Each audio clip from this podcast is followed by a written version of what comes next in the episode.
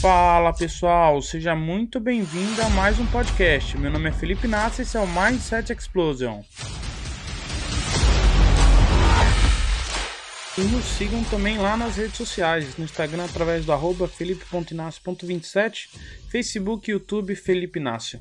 Mais uma semana começando, segunda-feira. Quero que tanto sua semana quanto seu dia seja cheio de paz, alegria, prosperidade, cheio de felicidade. E por esses dias eu andei observando muito grupos determinados de pessoas e perfis. E tem muitas pessoas que elas fazem coisas para serem aceitas, para terem a oportunidade de ser inserida, de serem aceitas dentro de determinado grupo, determinada comunidade. Isso é meio que natural nosso, nós temos essa necessidade de aceitação. Só que eu andei observando que muitas pessoas, elas se colocam em situações ou fazem algo simplesmente não porque elas gostam, mas para serem realmente aceitas por aquelas pessoas. Só que muitas vezes essa influência, isso que ela vai se pôr a fazer é prejudicial. Um exemplo, eu vejo que muitas pessoas começam a fumar de cedo, porque na maioria o grupo mais velho de pessoas fumam e aquilo uh, se torna um, um laço de convívio, uma coisa em comum. Então ela começa a praticar esse ato não porque é bom, porque ela gosta, simplesmente para se aceitar. Isso é em muitas coisas, né? As pessoas às vezes reclamam, reclamam, reclamam, falam mal, falam mal um do outro. E a pessoa nova que chega, a primeira coisa que ela faz é reclamar para ser inserida no grupo e depois de um tempo, depois de um tempo não, a, a, logo em seguida também já começa a reclamar porque o grupo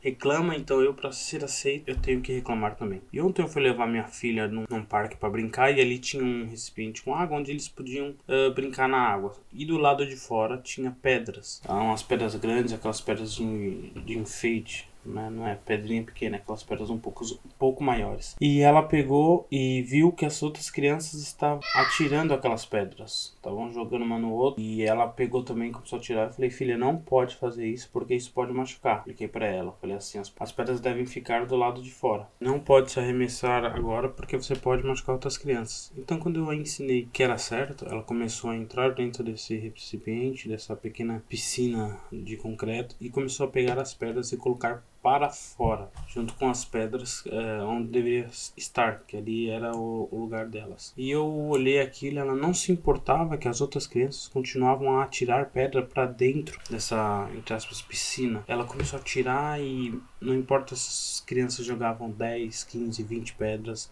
ela ia lá e pegava e colocava para fora. E vendo toda aquela situação, eu comecei a refletir. Às vezes nós vamos crescendo e vamos perdendo a virtude, a inocência de uma criança, né? Olha que virtude, ela sabia o que era certo. Então não importava o que as pessoas ao seu redor faziam, não importava o que as pessoas que estavam ao seu lado fizessem o contrário do que era certo, ela não se importava, ela simplesmente ia lá, pegava uma pedrinha e colocava para fora. E e aqui fica a minha reflexão desse dia que eu passei. Nós não devemos olhar para aqueles que estão fazendo errado e só para estar inserido, só para estar dentro do grupo fazer da mesma forma. Talvez devemos buscar nós na nossa inocência de criança e resgatar essa virtude, fazer o certo independente do que acontece ao nosso redor. Se todo mundo reclama, você seja diferente, não reclame, comece a falar bem. Se todo mundo procrastina, não seja você o procrastinador procrastinador. Não seja você, não faça você parte do efeito manada, como todos estão fazendo, eu vou fazer também. E nós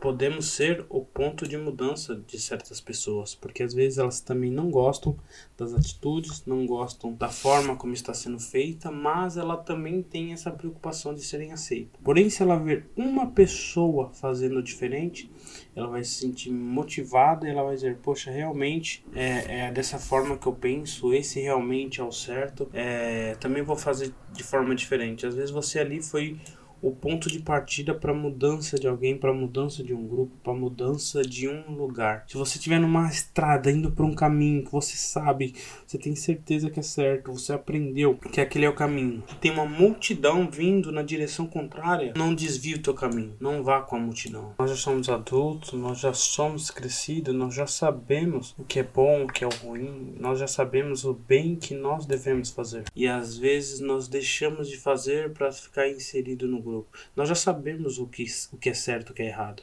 Então sejamos com, como aquela virtude de uma criança que ela sabe o que é certo, ela faz, independente do que os seus vizinhos, amigos, quem está ao seu redor está fazendo. Nós sabemos o que é certo, nós sabemos o que nós devemos fazer. Nós não podemos nos deixar ser influenciado por pessoas ou por grupos que fazem errado. Nós, se estivermos num lugar onde há possível mudança, a gente tem que ser aquele ponto de partida para mudança. É claro que tem locais que você vai olhar ao redor já é tão assim tão difícil, tão entre aspas contaminado que dificilmente você vai conseguir mudar ou crescer. Mas não mude por isso. Mude não o lugar nesse caso, mas mude de lugar mas não comece a fazer o errado. Resgate aí a sua virtude de criança, independente do que estão fazendo, você sabe que é o certo e sabe o que tem que se fazer, tá bom? Um grande abraço, um beijo no coração e a gente se vê no próximo episódio. E o último recado: sorria e espalhe o conhecimento.